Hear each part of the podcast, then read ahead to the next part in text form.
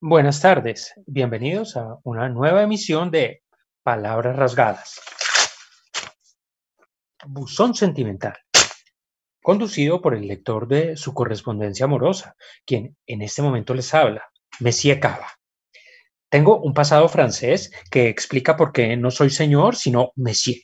Algún día, cuando el buzón de este programa no esté a reventar de cartas enviadas por ustedes, apreciada audiencia, un día cuando haya tiempo y yo esté gozando de buen retiro, les contaré la faceta francesa de mi biografía, en la que encontrarán la explicación de por qué Messier y no Pelao Cava o el Mancito Cava o este señor Cava.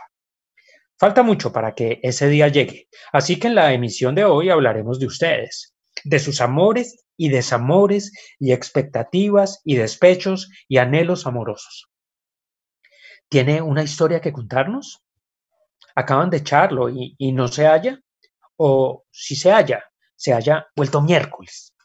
Por eso este programa se emite los miércoles, para los que están vuelto miércoles. Y si usted está vuelto viernes, es decir, si su estado emocional es el de los viernes, cuando todo está por empezar, quiero decir, la fiesta, la rumba, el paseo por la calle, a lo largo de cuadras con locales, con luces de neón y nombres sugestivos, que invitan a entrar, a tomarse algo en la barra y a darse un giro en la pista de baile. Si su ánimo es de viernes, ese día en que quizás usted conozca al amor de su vida o a la traga de su fin de semana o a la chispa de la semana que viene, si su ánimo es ese, pues escríbame también. Meta todo ese caudal emocional en una carta y mándemela más rápido que inmediatamente a este, su buzón sentimental.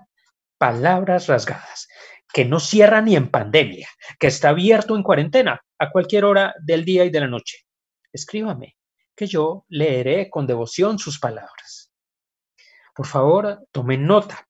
La dirección de este buzón es rasgadaspalabras.gmail.com. Repito, rasgadaspalabras.gmail.com. En el asunto del correo, por favor, pongan un título, un título que se refiera a su caso amoroso, por ejemplo, la calle de la amargura es muy empinada. O yo no nací para amar, pero sí para ser amado. O despecho que no mata, fortalece. Palabras Rasgadas es un programa de Radio Samán, la emisora de la Facultad de Derecho y Ciencias Sociales de la Universidad de ICESI. Esta emisión es posible gracias a Paula Rodríguez, estudiante de Comunicación y Mercadeo de la Universidad de ICESI, y a Santiago Quintero, estudiante de comunicación de la misma universidad. Como no me canso de decirlo, ellos operan Radio Samán en silencio para que ustedes y yo podamos oírlos. Y ahora abramos el buzón sentimental y vámonos con la carta de hoy, que en el asunto dice, antes muerta que colocando, antes muerta que colocando.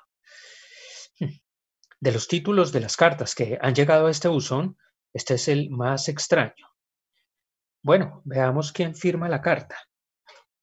Gimnasta del idioma. Mejor dicho, con esos seudónimos, ¿saben qué? Rasguemos ya este sobre.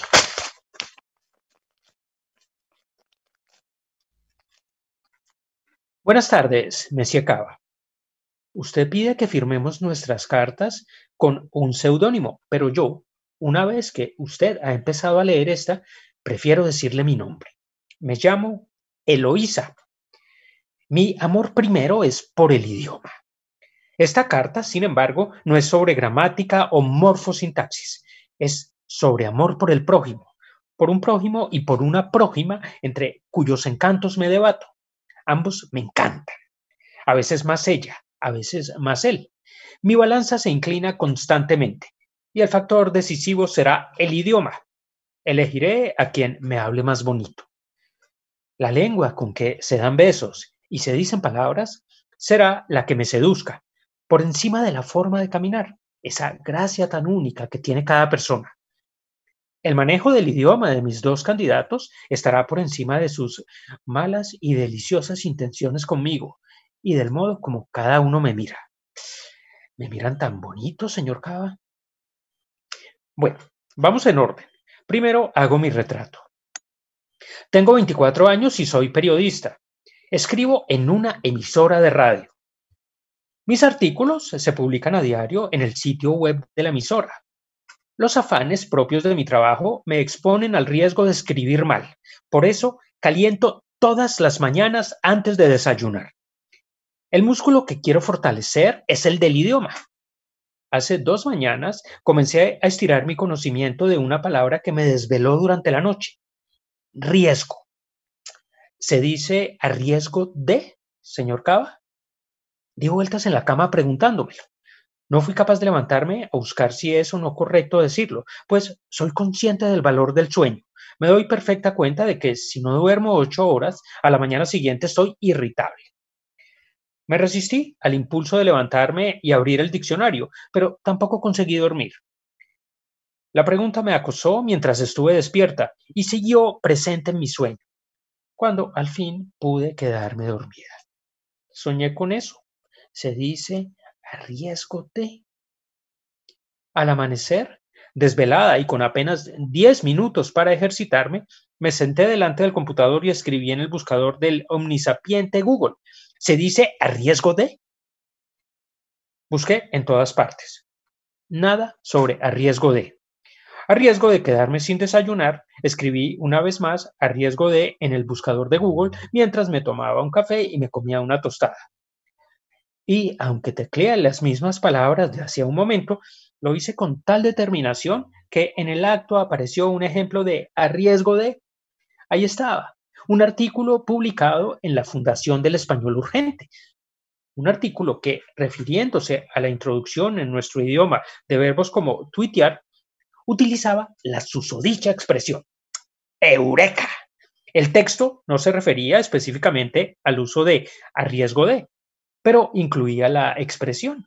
Y si los del español urgente lo publican, pues no es insensato creerles. Decía el texto.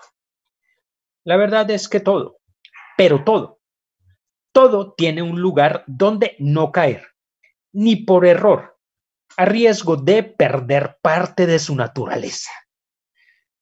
¿No es maravilloso, me Cava? Bailé, canté, Resuelta mi duda, podría volver a dormir, pero eso sería en la noche, para la que faltaban más de 12 horas. Así que por lo pronto mi deber era mantenerme bien despierta y lúcida. Así que preparé otro café bien cargado y me lo tomé no tan despacito porque ya era tarde. Luego me bañé, me lavé los dientes, me miré al espejo una última vez y salí oyendo a Natalia Lafourcade cantar El amor acaba. Antes esa canción la cantaba José José ¿La conoce, Messi Cava? No a Natalia Lafourcade, sino la canción. Los autores son Manuel Alejandro y María Alejandra. Muchos Alejandros. Es una bella canción. Escuche un pedacito. Yo la canto bien. ¿Usted qué tal canta, Messi Cava? A ver, escuche. Porque el alma se vacía como el cántaro en la nube, el amor acaba. Porque suave se desliza como sombra la caricia, el amor acaba porque el sentimiento es humo y ceniza la palabra, el amor acaba. Porque somos como ríos, cada instante nueva el agua, el amor acaba. Porque nada es para siempre y hasta la belleza canta, el amor acaba. Uy, esa, señor Cava, hay que leerla otra vez. Porque nada es para siempre y hasta la belleza cansa. El amor acaba. Preciosa la canción, ¿no? Salí de mi casa con los audífonos puestos, oyendo a Natalia, a riesgo de que la belleza de la canción opacara la belleza de la mañana. Hecho mi retrato, me acaba, voy a hacer la semblanza de él, cuyo nombre voy a mantener en secreto. Voy a cambiar de personaje, pero conservaré la continuidad temporal. Lo que le voy a contar sucedió una hora más tarde, esa misma mañana. Yo caminaba hacia la emisora escuchando Brillas de León Larregui. ¿Ha oído la canción, Messi Cava? A ver, probemos otra vez su voz como cantante. Aclárese la garganta, mi lector y amigo Messi Cava. Perfecto. Y ahora, por favor, cante o lea. Nos dimos todo lo que se nos dio. Nos dimos todo eso y mucho más. para después reconocernos otra vez. Nos damos todo lo que se nos da, nos damos todo eso y mucho más. Amanecer colgado de tus labios. Estaba como enamorada oyendo esa canción, enamorada del amor que me rondaba. Él me gusta mucho. Hemos cruzado miradas en el corredor de la emisora, muchas, elocuentes, precisas como flechas. Yo es que lo miro y digo, wow, qué ojos. El recuerdo de esas miradas y la canción Brillas me tenían levitando. Y de pronto, me Cava me tocan el hombro. Era él. Me quité de los audífonos. Él estaba agitado. ¡Wow! ¡Qué día prometedor! pensé. Con esos ojazos, con ese pecho agitado, él me dijo, me di cuenta que eras tú y vine corriendo para saludarte. Me di cuenta que, pensé escandalizada, indignada y lo corregí mentalmente. Nada le dije de labios para afuera, sino solo de pensamiento. Se dice, me di cuenta de qué, no me di cuenta qué. ¿Cómo te atreves a omitir la preposición? Y habiendo pensado eso, le sonreí con una sonrisa desencantada.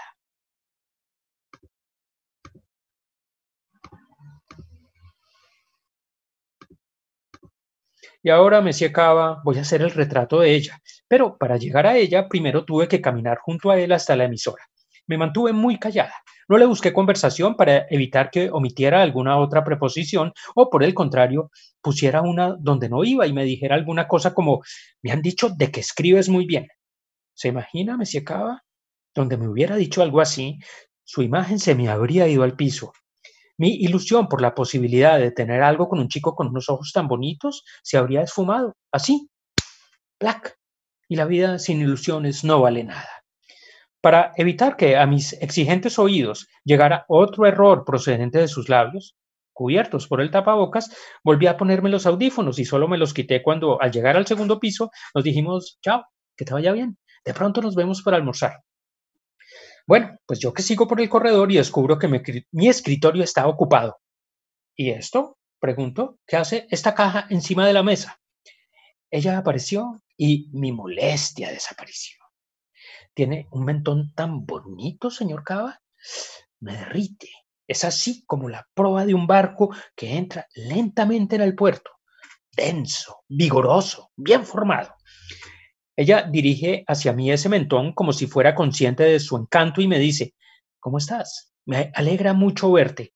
Y yo, y yo, ay, ay, ay, solo atino a decirle para disimular el efecto de su mentón en mi corazón. Oye, ¿dónde puedo poner mi computador? Ay, ay, ay, me se acaba. Hubiera oído usted la respuesta. Yo la oí y me tocó poner en su sitio el verbo poner. Esto me dijo, hiriéndome con su irresistible mentón. No se dice poner, las que ponen son las gallinas. Y enseguida sentenció, se dice colocar. Al oír semejante exabrupto, me puse colorada de la rabia. No me gusta que me roben las palabras, me siecaba, y estaba ante el hurto flagrante del sencillísimo verbo poner. A mi bella del mentón debía de parecerle una vulgaridad decir poner y se dice debía de, sí señor, no me equivoqué, con D. Eso no es un error. En otra carta se lo explico, me Cava. En ese momento me hervía la sangre por lo que acababa de oír. ¿Desde cuándo? ¿O en nombre de qué sofisticación quieren quitarnos la palabra poner o restringirnos su uso? ¿Ah? ¿Desde cuándo, me Cava? Pues, si no hay problema, lo voy a poner aquí. Voy a poner aquí mi computador, le dije a mi bella se lo dije muerta de la ira. Y puse, sí señor, puse en la mesa el computador después de apartar la caja que fue a parar al suelo. Y añadí para dejar bien clara mi posición. Si me disculpas, ahora mismo me voy a poner a trabajar. Ella me secaba, pobrecita, me miró descolocada, descompuesta. Se me fue de la mano, me secaba es posible que en una misma mañana les haya enviado señales claras de desagrado a mis dos posibles amores. ¿Debo disculparme con ellos? Aconséjeme, me Cava. Pero eso sí, aconséjeme en buen español o apago su programa.